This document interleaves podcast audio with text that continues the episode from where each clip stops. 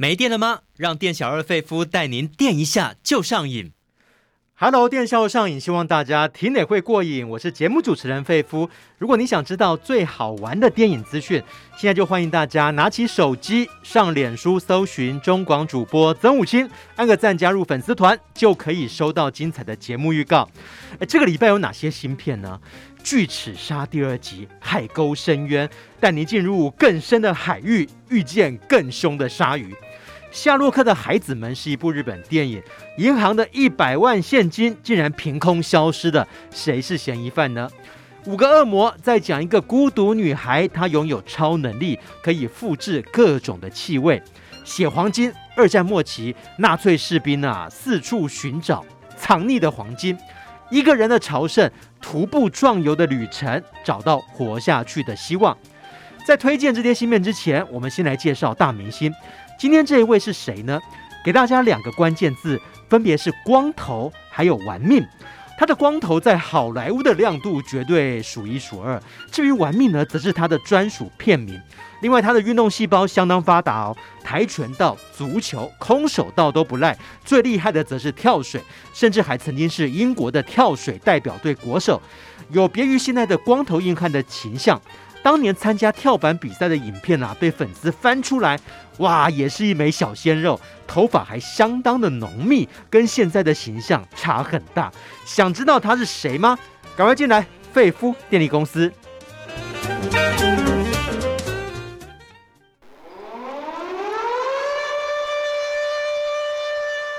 还在担心缺电危机吗？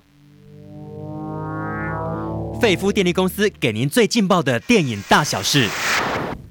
好，今天要跟费夫一起揭开明星神秘面纱的是影评人弗洛阿德。Hello，阿德。主持人好，各位听众大家好。今天要介绍这个大明星，虽然现在是光头，但是他年轻的时候头顶上可是有毛的哦。不要看现在的大荧幕形象，不外乎是杀手、特务和硬汉。他以前是运动选手出身，还是兼具力与美、非常优雅、观赏性十足的跳水选手。阿德，我们先来聊一下杰森·史塔森的明星魅力。对，他被誉为光头的男明星非常的多，但他被誉为最帅的光头明星，嗯、这不是浪得虚名哦，因为他健美的身材呢，就是他曾经是英国国家跳水队，而且长达十二年的选手，而且曾经参加过奥运。虽然他没有夺牌，但是呢，他。非常擅长于水中运动，然后也让他养成了一手矫健而健美的身材，但是绝对不会像巨石强森等等人练到呃太大只，让观众感觉到有一种壮硕的压迫感。哦，他是属于那种线条的力与美，比较亲民的。对，那个 muscle 没有那么大块哦。他是一九六七年在英国出生，哎，父母亲的职业都跟艺术表演有关哎。妈妈是舞蹈家，父亲曾经是驻唱歌手。那虽然小时候耳濡目染，哎，但是却没有走上演艺之路，他反而先去当运动员。对，嗯、因为呢，后来父母这样从事这方面的活呃活动，可是他们都没有成名，于是呢，后来呢，就在从事一些非法的。黑市交易啊，至于是什么，我们就略过。好，反正也跟杰森·史塔森后来演的那些电影在，在诶黑道或什么的类似。那他就是家境并并不是太好，所以呢，他年轻的时候就是必须去打工。他做过油漆工、装修工，甚至也当过。大家常常去那些什么俱乐部，有没有？那门口会有保镖，他就当过保镖，还还卖过衣服哦。嗯、那还好的是他在英国跳水队啊，就是那个跳水的活动，让他成为有抱有一个运动家的梦想。嗯、还好他就没有走上。嗯，像父母那样子的黑市交易的道路。不过，嗯，跳水，因为他没有夺牌嘛，而且大家知道运动选手的生命是有限的。是。于是他一九九零年的时候，他在国家运动中心被挖掘。人家认为说，哎、欸，这个跳水选手身材不错哦，嗯、然后于是就问他说，你想不想当模特儿？然后他就开始当一些时尚品牌的 model，而且还拍了 MV。哦，原来是这样子峰回路转。大家一定很好奇杰森·史塔森的跳水的影片。他其实在一九九零年的时候呢，在纽西兰的奥克兰呢参加一个大英国协运动会，当时的跳水影片现在疯传呐、被翻出来之后是有别于现在的光头铁汉的形象。二十三岁的他就是一个小鲜肉的模样哦，而且呢，头发是相当的浓密哦。那最后是获得第八名啊。那就像阿德讲的，他后来呢就被经纪人发掘之后，从运动选手变成 model。可是真正跟表演要结缘，就要介绍他的贵人盖瑞奇导演，因为这个两根枪管还有偷拐抢骗，至今仍然被许多影迷奉为是犯罪电影的神片，也打开了杰森·史塔森的知名度。对，虽然杰森·斯塔森是最帅的光头明星啦，而且他因为有运动的底子，身材非常的身手非常的矫健，所以在动作片里面可以有很大的发展。但是他的缺点就是，他当一个模特儿，他的身高不够高，是对，于是呢，诶。他终于有机会认识了盖瑞奇。Oh. 那盖瑞奇那时候正在筹拍《两根枪管》，就一九九八年。然后它里面就有一种群戏，然后里面需要一个诈欺犯的角色。对。然后就找他来演。然后，哎，他可能就是小时候耳濡目染，看了父母跟周边的那些黑市交易的人，所以他演这个培根这个角色呢，虽然只是群戏，大家都觉得哎，这个人很亮眼哦。然后第二次呢，盖瑞奇又。找了他，这次呢，他终于跟大咖合作了，就是布莱德比特。哦，然后演的偷拐抢骗，而且创下了八千万美元的全球票房，哇，真的很厉害。嗯、后来暂别盖瑞奇之后，为了拓展自己的戏路。杰森·史塔森，他也饰演了一系列呢性格非常鲜明的大荧幕的人物，包括李连杰电影《救世主》里面的干员。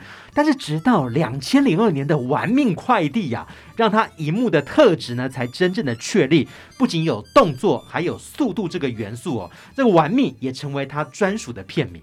对，那他之前呢，那些骗子啊，可能都帮布莱德比特或李连杰扛轿，然后饰演一些反派啦，或者是辅佐的配角。二零零二年，这部由卢贝松编剧跟监制的电影呢，就让他大放异彩。虽然是一部小成本的电影，但是他独当一面，却创下了四千万美元的票房。他饰演的这个司机法兰克是一个特种部队退休的人，那他就是。开着他的名车，然后穿着西装，然后打着领带，嗯、哦，应该是英国的司机才这样。嗯、所以呢，他出任务的时候，就是人家叫他运货或者什么，他都不问说这个货到底是什么怎样。但是有一天，你只知道总会犯错，好奇心呢、啊？对，然后原来就是大美女舒淇。哦，于是呢，他就开始就是摄入了，因为为了救这个美女嘛，所以就揭发了。呃，这个人口华人人口贩子的问题，嗯，对，所以这部片子呢，票房非常的好，因为他在里面展示了他优异的开车技术，然后呢，让大家哇看到他开车技术这么强。就是真的是一个玩命快递，没有错。从此之后，就由杰森·史塔森主演的电影，几乎不是拿着枪，就是握着刀，反正他就是一个硬汉的形象。结果到了《玩命快递二》，他也展现潜水的功夫，也让好莱坞片商啊。就只要要制作那种飞车玩枪的电影，就会想到这个光头杰森·史塔森哦。而且他还有一点，为了拓展他的戏路，他也不排斥演出反派。所以从《玩命快递》，然后接下来他又搭上另外一个玩命关头的风潮，也加入这个玩命大家庭了。对，《玩命关头六》的时候他加入了，而且那时候还比较像反派啦。好，不过冯迪索的电影里面，反派都可以变成 family，好，所以接下来在第六集、第七集等等的呢，他就加入，而且呢，他还找到了他的妈，饰演他妈的海伦米兰，好，他们两个。都是七月二十六号生日哦，哦，所以果然是有母子的缘分。缘分对，对，而且他还找到了一个弟弟，就是巨石强森。这两个怎么可能会是同一个生的？光头蛮像的啦。对啦，只有光头像而已，不太一样。秃秃头的基因，然后他们两个的合作，然后他在里面饰演戴克肖，也是一个特种。部队退役，然后对国家好像有一点英国佣兵，对国家有一点嗯不爽。那巨石强森却饰演的是一个哎那个美国的忠贞的探员，然后所以兄弟有点对立，但是后来一定会合作，然后最后又要救妈妈，又要救妹妹，对。然后他们两个受呃合作大受欢迎，后来还拍了《玩命关头》的番外篇《玩命关头特别行动》。嗯除了玩命系列之外，另外一个杰森·史塔森的一个经典就是《浴血任务》。他这个是由席维斯·史特龙当初的时候呢，找了一大堆的票房巨星那种动作明星当做固定的班底，他们个个身怀绝技，然后要参与中南美洲呢危险丛林的秘密卧底任务。他们目标就是要推翻杀人如麻的拉丁独裁者。可是当他们长驱直入的时候，才发现竟然是美国情报单位在暗中搞鬼啊！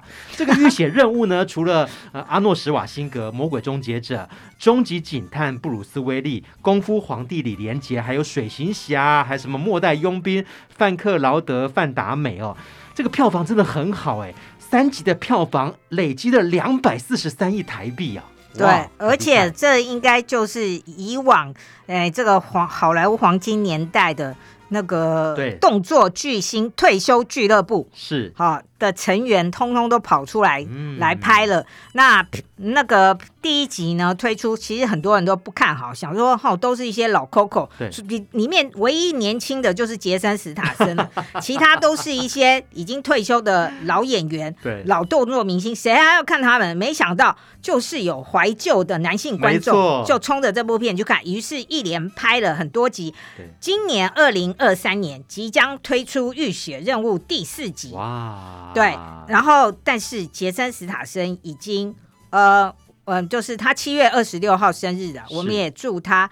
五十六岁生日快乐！啊、但五十六岁还要演动作戏，会不会有点太累？五十岁才是一尾活龙，因为奇维斯·史特龙他已经宣布，他说这个最新的一集呢，将是他最后一次饰演这个首领喽。那接下来可能就要交棒给这个地表最帅光头杰森·史塔森，由他继续来带领这个浴血帮四处的征战哦。可是，呃，当了那么多的硬汉、特务、杀手，其实他也改变了戏路。在二零一五年呢，跟这个梅丽莎·麦卡锡。哦，还有裘德洛演出了麻辣间谍，让大家非常的惊讶。哎，对，嗯、然后这部电影呢，裘德洛也是有秃头危机的。好、哦，但是呢，杰森·斯塔森其实这一次才是男主角，裘德洛只是来客串。那他跟梅丽莎卡麦卡锡啊，梅丽莎她饰演的这个，她就是一个很有名的谐星嘛，那就是中规中矩在。呃，特务机关里面担任这种分析师的工作，是没想到呢，因为哎，裘德洛率先被杀了，而且其他的探员、特务的名单也外泄，嗯、所以很多特务都被杀。这时候呢，只剩下杰森·史塔森跟梅丽莎，于是呢，他们要合作，找出后面的真凶是谁，然后进行复仇。嗯、所以是大婶特工跟一个长得很帅。可是事实上很两光的杰森·斯塔森这位特务，一个有头脑，一个有身材，然后两个人联手，然后而且他们还谈了一段诶恋情，解救了核弹危机。这部电影呢，创下了二点三五亿的。嗯，那亿美元的票房，然后备受好评，在台湾就破亿哦。对，史塔森竟然会搞笑哇！他这个意外讨喜的角色也获得了广播影评人协会奖喜剧类最佳男演员的提名哦。大家也可以重温一下。哎，这个礼拜他有新片要上映。我们知道《巨齿鲨》第一集的时候也是全球大卖，结果现在呢，第二集要推出了，号称要带大家进入更深的海域，然后会看到更多。庞大的巨齿鲨，对，而且这次上一次是跟李冰冰合演，这次呢是跟吴京合演。嗯、那吴京当然大家也知道嘛，他创下了非常多那个世界纪录的票房。然后这次呢，他们两个硬汉要一起对付三只巨齿鲨。嗯、上一集只有两只，这次是三只，多了一只。呃，而且这个画面也是很震撼的，大家可以看到巨齿鲨在古代的时候，六千五百万年前，他们在海边攻击了。来海边的恐龙，哇，哈，就连恐龙都被他们解决了。然后这次杰森·史塔森靠他一只脚就可以抵住鲨鱼的嘴，你觉得有可能吗？但因为他是最帅光头，所以这部片子呢，就是让大家享受那种被鲨鱼巨齿鲨攻击的快感。你必须要游得比这些绿鬣使者更快，而且呢，要用你聪明的头脑才可能取胜哦。所以这个是这个礼拜杰森·史塔森的新片。那还有哪些芯片？待会要推荐给大家，非常的多元哦，大家不要错过了。我们马上回来。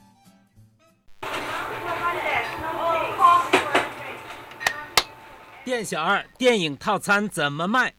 只要你是瘾君子，免费招待都可以。当店小二碰到瘾君子，电影情报全部撒比苏。欢迎大家光临店小二费夫经营的电影餐馆。我们开张喽！但是在开张之前呢，还是让我宣传一下，赶快加入费夫的粉丝团，非常简单，只要在脸书搜寻中广主播曾武清，按个赞加入粉丝团就可以了。那么今天请到跟我一起掌厨的还有影评人佛洛阿德。我们先来介绍这部片《夏洛克的孩子们》。这个故事的场景是发生在银行。那大家想当然哦，这银行里面就有很多的钱呐、啊。但是呢，在日本东京第一银行的这家分行，一百万的现金凭空消失的，哇，不得了，这是大事吧？哦，对，这是大事。嗯，但是呢，这一百万的现金就是一捆，然后大家去银行拿很多钱，他会有一捆那个，那有个封条哦，啊，告诉各位，封条不要乱丢。嗯、那这里面呢，其实这嗯、呃，这个是根据小说改编的，然后他的小说的作者是。嗯，池井户润，哦，就是写半泽直树那一个，非常有名哦。然后这本书呢，在日本就畅销了六十万册。对，大家也知道半泽直树也是在讲银行业啦。所以银行业有什么黑幕？嗯、我我我们呼吁啊，我们全台湾的各个分行跟总行，赶快去团体购票 来看这部电影。因为什么呢？好，因为这个就是告诉大家，银行行员千万要坚持你的操守。然后呢，当你受到了诶压力，比如说银行有一些业务员，他们必须嗯、呃，就是银行要一直放款嘛，是，就是要借给一些有潜力可以还钱的有钱人，然后希望他们赶快把钱借出去，然后我们就收利息啊这些的。然后呃，但是在这些业绩的压力下，很多呃就是业务员啊，或者是银行的分行的经理，我呃有时候就会失去了那种。哎，就是审核要严格审核，或者是怎么的能力，因为他们觉得啊，上司都一直在怪我们分行业绩不好，所以就会做出了一些错事。然后这部电影就是在讲这件事，所以大家银行业的一定要看这部。哎，我们知道银行很大哦，即便是一家分行，里面可能有行长或者一些职员，那甚至呢还有这个资深的客服，就是阿布真夫饰演的。这些角色他们的设定是什么呢？对，阿布真夫饰演的就是客服，就是诶第一线，就是我们每次去银行啊，这柜台人员，然后后面就会做一个经理，对，他就是饰演那位经理，就是第一线跟大家接触了，哦、然后至于去。呃，放款给有钱人借贷的那业务员是没有坐在柜台的，是他们是另外一个部门。嗯、然后呢，就是事实上就是阿布真夫饰演的这个西木这个客服经理，他人非常的好。然后他的属下包括上户彩所饰演的艾里等人，是然后他们就是第一线跟大家接触。然后他当然就是哎伸张守卫啊，比如说老爷爷来说，哎。我要来规划我的遗产，我年纪大了，然后他也要殷勤的，就是当这个客服这样子。那本来他们过得也都还不错，不过阿布真夫当然也有他的问题呀、啊，嗯、就是嗯、呃，他的个。家人就是做生意，然后借贷，然后亏了很多钱，还跟地下钱庄借钱，所以他就当保人。结果他现在也面临了他的业务，他自己也有经济的财务的问题。对对对，那更可怜的是业务部的龙野，嗯，好，他的太太怀了第二胎，是好。嗯，看起来还不错。没想到分行的这个行长一直在跟他们讲说，我们分行哈，在这个第一东京第一银行里面哈，我们的业绩遥遥落后。对，好，最近呢有没有办法发掘大客户，赶快来跟银行借钱，然后提高我们的业绩呢？哦、然后他受到这样压力，然后他在前分行，因为他本来也是在第一银行的另外一个分行，然后后来被调到这儿来，然后有一个老客户就跟他说，我有一笔土地呀、啊，但是因为跟我合资的那个。人跑了，所以我现在有他的硬件等等。我希望跟你们的银行借十亿，然后等到这个十亿，我把这个土地开发盖起来以后，我马上就可以还钱。你要有业绩。然后他虽然觉得这样好像不对，可是呢，哎，就是上压力，对，而且上面的行长也亲自去了哦，因为行要借十亿元很大嘛，对所以行长也亲自去了。结果行长也觉得可以，于是呢，哎，就通过了。没想到过了几个月，因为你每个月都要还利息啊，对，那那个那个老客户居然跟他说还不出来了吗：“哎呀，在那个歌舞升平的那种舞厅打电话给他说，哎。”我这个月还不出来了，了利息，哎，你帮我垫一百万。天哪！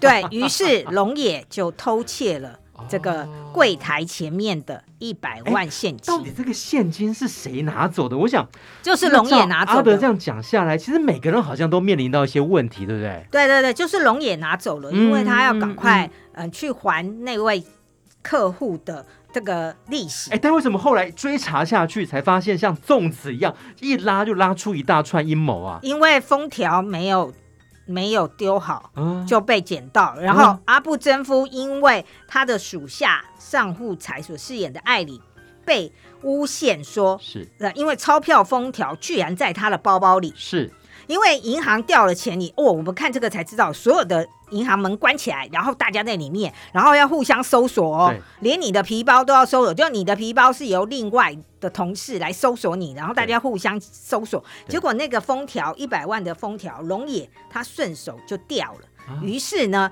就从那个。就哎，居然出现在上户彩的那不就是他变成嫌疑犯了？对，于是阿布真夫为了救他的属下，对，所以就展开了调查，然后根据那条封条，嗯，对，而且他那时候很妙哦，那个银行的这些高层都逼说，哎，你这个艾里明明就是从你的包包搜出来这个封条，那你你是不是要负责？然后、啊、可是阿布真夫就跳出来说，我觉得这件事情我们干脆报警好了，然后请警方。嗯检验那个封条上的指纹，就知道究竟是谁。嗯、结果，银哎，结果行长马上就说这件事不要闹大。结果你知道后来钱找到了，你知道钱为什么找到了吗？是因为行长自己拿三十万，副行长拿三十万，大家垫一垫。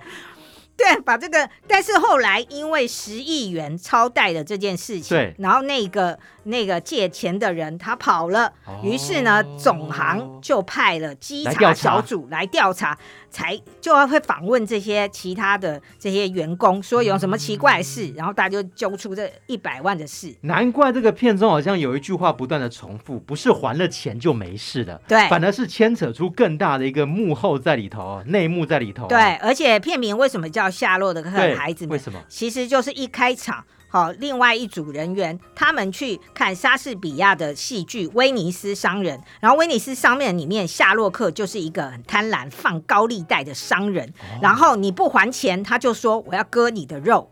看似就是要那个人就要被割肉了，然后这时候法官就说：“对，你可以割他的肉，可是不能滴血哦。如果滴一滴血，你就要负责嗯。”对，所以再次告诉各位，哎，钱不是还了就算，你在银行就是哎偷了一笔钱，然后你拿去挪去别的地方用，等到你钱拿去赌马或者什么，等到你赢钱，你再拿回来放着，你以为就没事了吗？再次告诉各位，封条一定要收好。对啊，你想要。五鬼搬运没有那么简单啦！你只要走错一步，可能自己就深陷其中，然后变成贪婪的夏洛克。那我想要演出那么复杂的角色，当然要请到这个演技派的人物。呃，相信有很多啦，包括这个阿部真夫啊、上户彩呀、啊、玉森裕太，都是个日本鼎鼎有名的演技派的。对，嗯，而且这这个案件，刚刚我们虽然是讲了蛮多的，对，但事实上还有更深的银行的黑幕，就是大家要继续看这样的剧情，到最后才会揭晓。嗯、而且阿布真夫还用了什么计策，嗯，然后展开了复仇，嗯，这就是这部电影好看的地方。对啊，我想它不仅聚焦在银行里面啦。就包括在现在在职场上面的上班族哦，在这个大企业底下工作的人，是不是都可以看到自己的影子在里头啊？哦、对。就是大家都会有业绩压力嘛，嗯、或者上司上司要求暑假，然后上司的上司或者是董事长就要求你的上司，对。于是大家层层压力下来，很多的时候，身为下属或者是。中阶主管的人就被迫做出一些事情，嗯，哦然后本来以为啊，我就是稍微迁就一下，或我就稍微掩盖一下，是，然后就可以。呃这件事情就可以过去。是没想到这件呃这部电影就是要告诉大家，嗯这些纰漏或你过去做的事情，对后来都会反扑。好，夏洛克的孩子们，我们给他的电影指数是什么呢？金钱游戏加倍奉还四颗星。好，我们接下来要介绍的芯片是《五个恶魔》。五个恶魔跟这个气味有关，是在讲这个小女孩，她竟然拥有一个超能力。她的超能力是她拥有非常的神奇的嗅觉哦，她可以复制出各种的气味，并且把它小心的收藏起来。阿德来聊一下吧。对，嗯这是一个小学生。是那其实他在学校，他叫呃围棋。那他其实在学校呢都很受排斥，因为他爸爸是黑人，妈妈是白人。可是他从小就是就是他就是黑皮肤，嗯而且他有一个爆炸头，嗯，所以他常常在学校都被嘲笑。哦，那大家都笑他是吸尘器什么的，而然后他在学校很孤单，而且应该他天生就有这种特异功能。他常常他很非常爱他的妈妈，那他常常从妈妈的身上闻一些气味，然后他之后就会从他们家的树林啊，或者是等等，然后拿一些呃树叶啊，或者是很多东西加以调和，调出妈妈的味道或谁的味道你，说然后可以调出来呀、哎，那不就很像古代那种女巫吗？可以调对药的感觉，对对对，然后那他妈妈是一个游泳教练，嗯但是呢，就是在那种社区游泳中心教一些呃老太太们、中年妇女跳那种水中有氧对，哦。可是妈妈就看起来很很忧郁、不开心，是，那她常常就会陪伴妈妈之类的。嗯然后有一天，这个事情就产生了变化。妈妈琼安就是为什么会那么忧郁呢？哈、嗯原来呃，这个爸爸有一天，爸爸回家，爸爸是黑人的军人退伍，就可能类似杰森斯塔森那种的、法国的佣兵退伍之后，那那就在这个小镇里面担任消防员。对，那父亲吉米告诉妈妈一个事情，然后引起了爸妈的争吵，也让这个呃维奇感觉到家里不对了。原来呃，父亲的妹妹就是要出狱了。哦，对要来到，就是他去，嗯，就是犯罪，然后在监狱服刑期满，嗯然后那他当暂时没有地方出去，就是出路。小女孩的姑姑要来家里住，对，然后八岁的维奇，呃首先他听到爸妈吵架，他就知道危机。然后姑姑来了以后，他对姑姑就怀有敌意，因为他感觉到姑姑的气味。是，好，然后更妙的是，有一天他闻了姑姑的气味之后，他昏倒了。醒来的时候，他居然出现在爸爸妈妈还有姑姑年轻的时候，就是爸妈妈跟姑姑是怎么认识的？就是姑姑是从外地来的，来到这镇上，然后加入了妈妈在学校的体操队你是。说小女孩穿越时空回到了过去，对她还没有出生的时候，对，哦，看到嗯妈妈跟姑姑相似的情景，嗯，而且呃呃，就其其他人都看不到他，妈妈、爸爸，其他人都看不到他，但是姑姑居然看得到他，嗯，而且姑姑看到他就会吓一跳。嗯于是呢，他们彼此好像都在闪躲彼此，然后他就逐渐的发现妈妈跟姑姑之间不可告人的秘密跟感情关系。感觉这个家庭里面好像藏着一些东西在里头，哎，对对对一些秘密在里头，嗯，而且这部电影有点不好理解，就是他不时又会回到现在。是，然后有时候又会回去过去，然后就让呃，就是观众就透过了这个八岁小女孩的视角，看到妈妈跟姑姑怎么认识的，妈妈跟姑姑后来发生什么关联，然后妈妈跟爸爸又是什么关联？哦，因为呃，妈妈嫁给的是嗯、呃、姑姑的哥哥嘛，对，那为什么会这样？啊。然后爸爸本来有一个女朋友，是，然后为什么后来又发生了什么事？嗯。然后顺着这个剧情，而且看起来也有点恐怖，因为这个小女孩后来调制了要赶走姑姑的这种魔法药水，她居然还把死掉的乌鸦捡进来，然后把它放进她的魔法调制药水里，然后又会发生什么事呢？其实感觉到，嗯、就是，呃，一个小女孩，她担心哦，一切历史如果嗯过去的历史改变了，她就不会出生了，嗯所以她要维护她的生存权。哇，然后结尾也是让大家非常的惊讶，请大家一定要注意最后一幕哦。嗯，从这个感官出发，特别是从嗅觉出发，然后再走进记忆的隧道，走到过去哦，你可以发现这一家人他们这个关系啊，呃，似乎尘封多年的秘密将会被揭开哦，感觉有一些魔幻，也有一些惊悚的成分。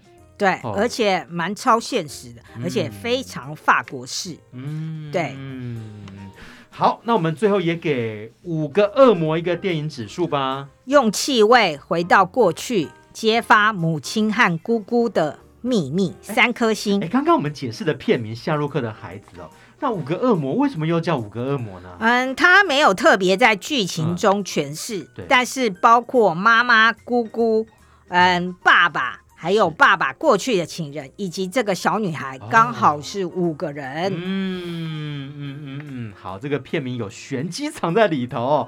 好，我们介绍完两部新片之后，相信大家都很期待，接下来还有哪些新片要介绍？一定要把节目听完哦，因为听完之后呢，呃、阿德就会孤注一掷大作战，要选出最值得推荐的一部新片。大家也可以猜一下哦，你的选择跟他的选择。会不会一样呢？我们带回来。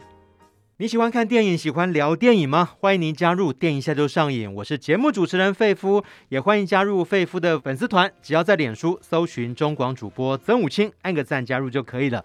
今天请到来宾是影评人弗洛阿德。我们接下来介绍《一个人的朝圣》这部新片哦。这部片的宣传是说，继《白日梦冒险王》。一路玩到挂之后，又一个人生信念的练习曲。但是他的呃作品的基调是比较平淡的哦，是在讲什么样的故事呢？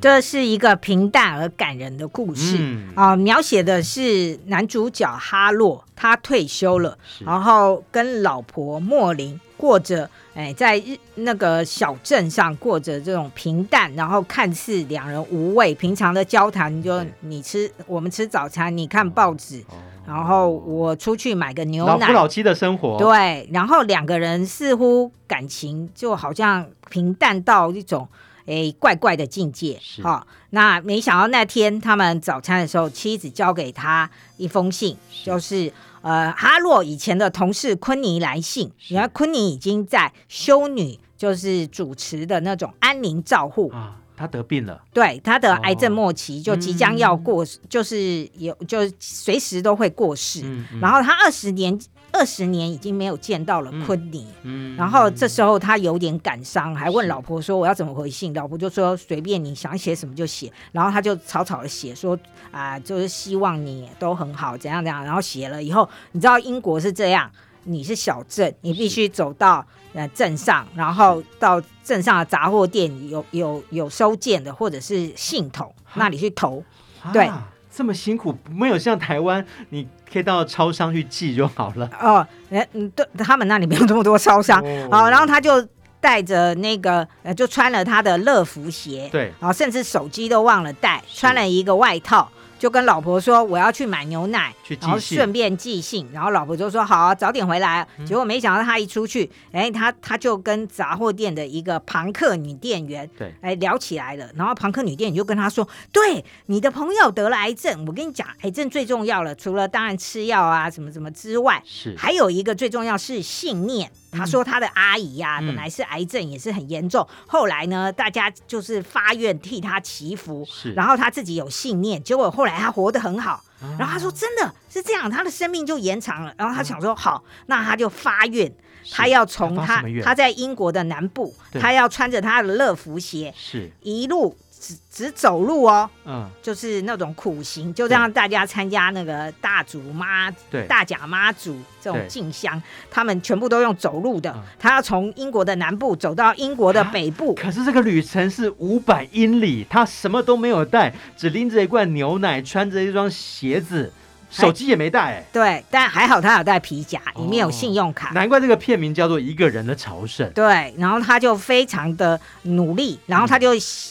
嗯打电话到那个修女那边，告诉修女说：“你告诉他，他的老同事哈洛要来看他的，我会用走路来，请他一定要撑到那时候。哦”嘿，对他，我在为他祈福，留下就走上路。我们是不是忘了他的妻子啊？他妻子知道这个事情吗？没有啊，他就走走。后来他开始他的旅程以后，他在打电话告诉，因为他没带手机，他老婆他就告诉他老婆说：“我要走去看昆尼。”然后他老婆想说：“你是疯子，而且想说好了，没关系啊，让你走啊，你看你走几天啊？”但是他走了六十几天，对。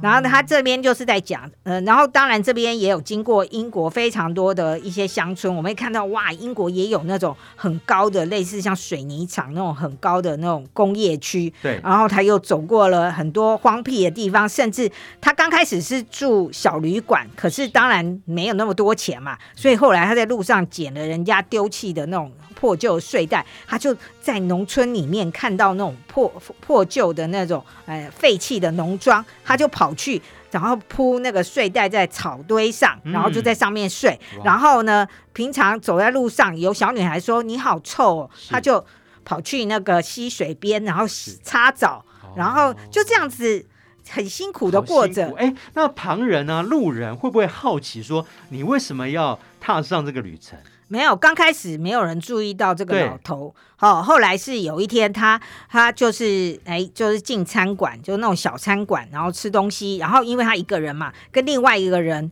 一个中年人，然后分享餐桌，然后那个中年就问他说：“哎呀，你哪里来的？什么？”就就这样，然后还说：“哎，那你要可以帮我拍一张照片吗？”他就拍了。结果你看，不要随便跟陌生人聊天。那个人是记者、哦、啊，那个人没有经过他同意，就把他的新闻就发上去，然后透过网络跟媒体，全国都知道了，就一大堆人知道。然后后来走在路上，他就发现，哎，奇怪，怎么那么多人都说：“哈洛，你走到哪里？哈洛，你好吗？”然后他才知道，原来他自己上了那个。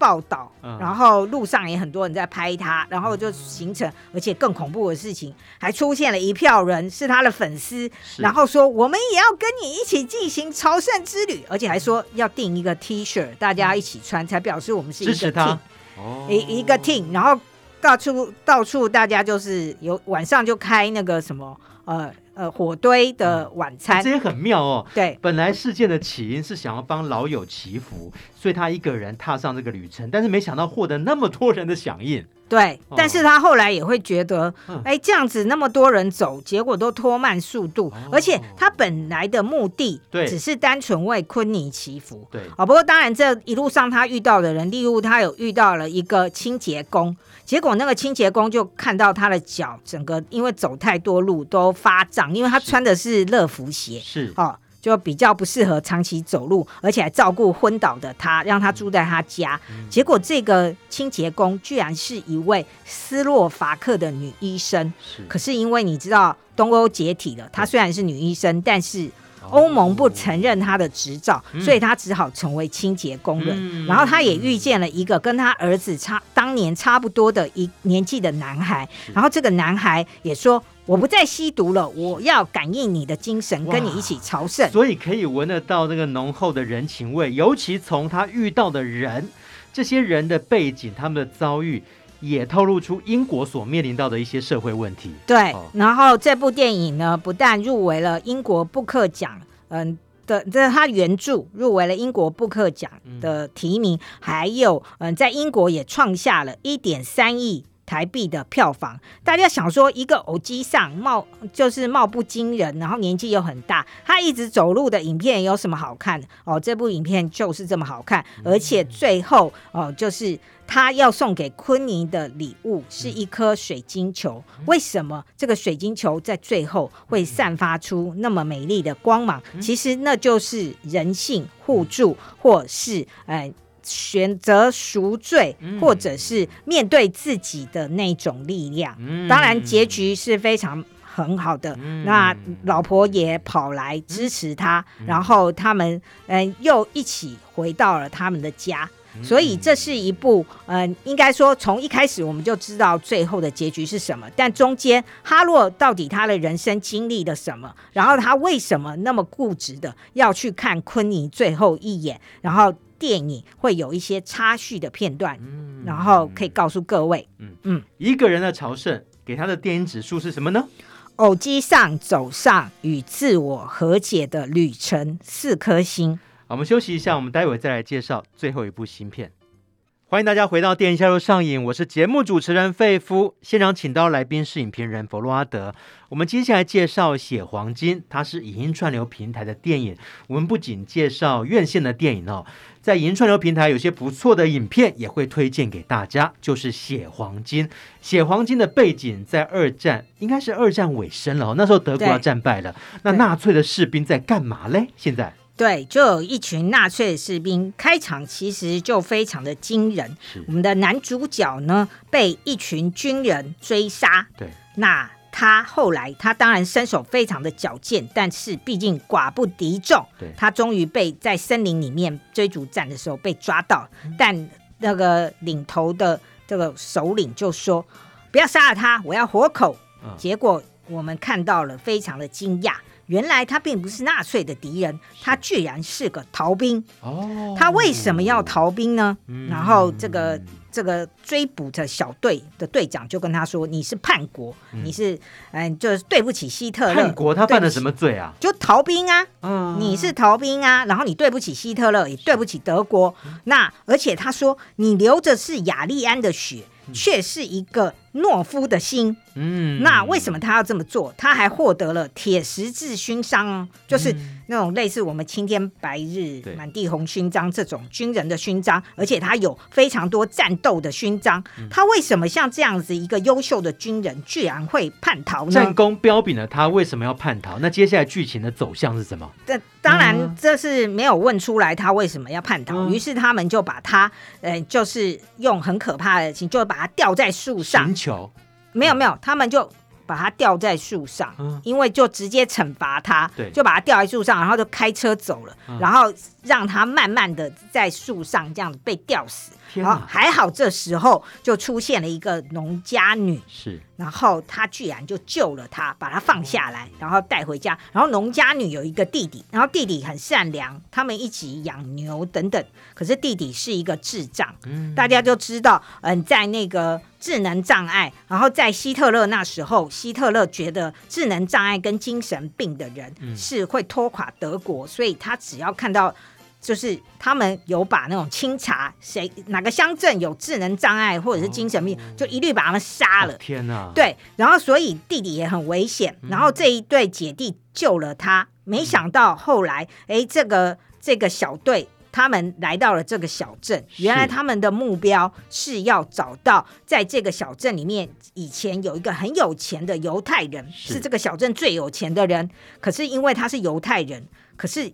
他留下了三十一块黄金，嗯，就藏在他住的那个居所里。他们目标是要抢那个黄金。对，因为这个小队的队长他知道希特勒。已经撑不久了，强弩之末，而且这个这个电影也不时看到美国的飞机从空中咻过去，然后空袭这样子，然后他们知道已经差不多，现在要赶快弄一点自己的退休金，然后还可以跑到南美洲或别的国家，所以他们一定要找到这个黄金。然后这个小队长呢，哎，看似正常，其实大家看一看他眼睛好像怪怪的。是，好，后来我们才看到，原来他在战争中也受到爆炸，然后他曾经这半张脸都差不多是毁了。是，所以。所以他就戴上了一个面罩，然后他的眼睛居然有一只是瞎的，然后眼睛里面还那个瞎的眼睛里面还藏着一样东西，这是剧情的关键。然后大家之后就会看到，然后于是这群小队的这个军人就住在了这个小镇，因为他们一定要挖到这个黄金啊！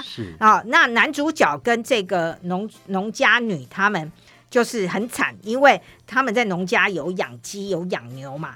然后纳粹的就发现，这整个镇上其实那时候已经战争末期，都没有东西，没有剩下什么东西啊，嗯、所以他们就要来抢鸡等等。嗯、然后这时候他们也很久没有看到女人了，嗯，于是他们想要对农家女下手。然后我我们男主角虽然深受。嗯，这个受到一些伤害，但是他觉得我不能，我一定要救我的救命人，所以他就出来一打四，嗯，就是堪比那个杰森·史塔森的身手，嗯，好，但然后那然后每个这个嗯濒死的那个死状都不一样，嗯哦，就有点绝命终结战。嗯然后当然最后就是最重要的，要抢到这三十一块黄金。嗯然后这时候当然也有很多螳螂捕蝉。黄雀在后的剧情，嗯、而且我们也会发现，不只是纳粹很贪婪，还有一堆村民也很贪婪，嗯、而且当初他们是怎么样对那个犹太人做出了什么事，都剧情都会呈现、哦。所以在战争里头真的蛮残酷的、哦，呃，嗯、人性的丑陋都会完全的展现出来。而且这里也有很多夏洛克的孩子们，嗯嗯嗯，就是为了贪婪，为了贪财，反而会违背人性哦。那所以故事的一个最后，呃，我相信这个黄金是到底是落在谁的手里啊？不会真的被纳粹的士兵拿走了吧？嗯。就是螳螂捕蝉，黄雀在后。嗯、大家最后看到结局，哦，嗯、真的就是会完全出乎你的意料之外。嗯，啊，就是那个黄雀究竟是谁呢？嗯、大家要看到最后一幕。嗯嗯嗯。所以它的战争的背景是设定在二战的末期，所以是有动作的元素在里头吗？有，男主角就是得过很多勋章，嗯、所以他不论格斗、刀枪、搏击都非常的强。嗯、我们就可以看他全场就是看他，而且他还可以腿上中刀，都还可以救人，身负重伤都还是可以展现出来。对对对，但其实这部电影里面也不是像男，就是只有男主角，嗯、就是。发挥战力，对像那个农家女，以及镇上唯一的一个寡妇，是好。当然，寡妇也是很可怜呐、啊，哈、嗯，家里的男人都去打仗，然后后来都为纳粹呃奉献生命，嗯、然后最后这两个女人呢、啊，也发挥了他们的神枪的技巧，嗯，哦，然后然后帮助了男主角，因为他们在村子里有时候要打打动物嘛，对，好、哦、要打猎，所以他们的技巧也非常的好。哦，原来也是很角色哦。嗯、好，血黄金，我们给他什么样的电影指数呢？沾血的黄金不能碰，嗯、四颗星。好，我们介绍完芯片了，不管是院线上的还是在影音串流平台的，接下来就要进入孤注一掷大作战。什么意思呢？芯片那么多元，如果你只有一部片的时间跟成本，大家会不会好奇？阿德首先要推荐的是哪一部呢？我们要推荐的是阿布真夫主演的《夏洛克的孩子们》，由他领衔主演啊。因为属下被诬陷，嗯、偷领了百万现金，于是他展开了调查，呃，发现银行超贷十亿元背后的真正的阴谋。抽丝剥茧，更设局让主谋们付出惨痛的代价。这是一部非常过瘾的电影，把这部电影推荐给大家。除了介绍新片，我们没有忘记好片。不管是即将下档的好片，还是在影音串流平台容易受到忽略的好片，抢救影片大作战又要救哪一部呢？嗯，要救的是。呃，回不去的那座山。这部意大利电影描述两个亲如兄弟的朋友们从小在山上认识，然后他们对各自的人生的影响和启发，相似的处相似处是他们对山林的爱。然后不过，呃，不同的走向是有人永远守住守住这座山不离开。有些人却离开了家乡，走向了另外的八座山。嗯，然后不，嗯、呃，这些选择没有好坏，嗯、只是不同的选择就造就了他们两个朋友不同的结局。把这一部，嗯、呃，在呃尼泊尔喜马拉雅山以及在阿尔卑斯山拍摄的电影推荐给喜欢登山健行的朋友。因为时间的关系，只能够跟影评人佛洛阿德聊到这边喽。也希望下次阿德来到节目呢，推荐更多的好电影。谢谢大家，还是要推荐费夫的粉丝团，大家赶快加入哦！只要在脸书搜寻中广主播曾武清，按个赞加入就可以了。电一下就上瘾，在周末的时候，中广新闻网首播。如果漏听了或者想要补课，没关系，赶快来到 YT，来到 YouTube，来到播客，搜寻“电一下就上瘾”。这个“瘾”呢是电影的“瘾”，也希望大家看完听完之后，哎，帮我们分享出去哦。我们下礼拜继续聊电影，拜拜。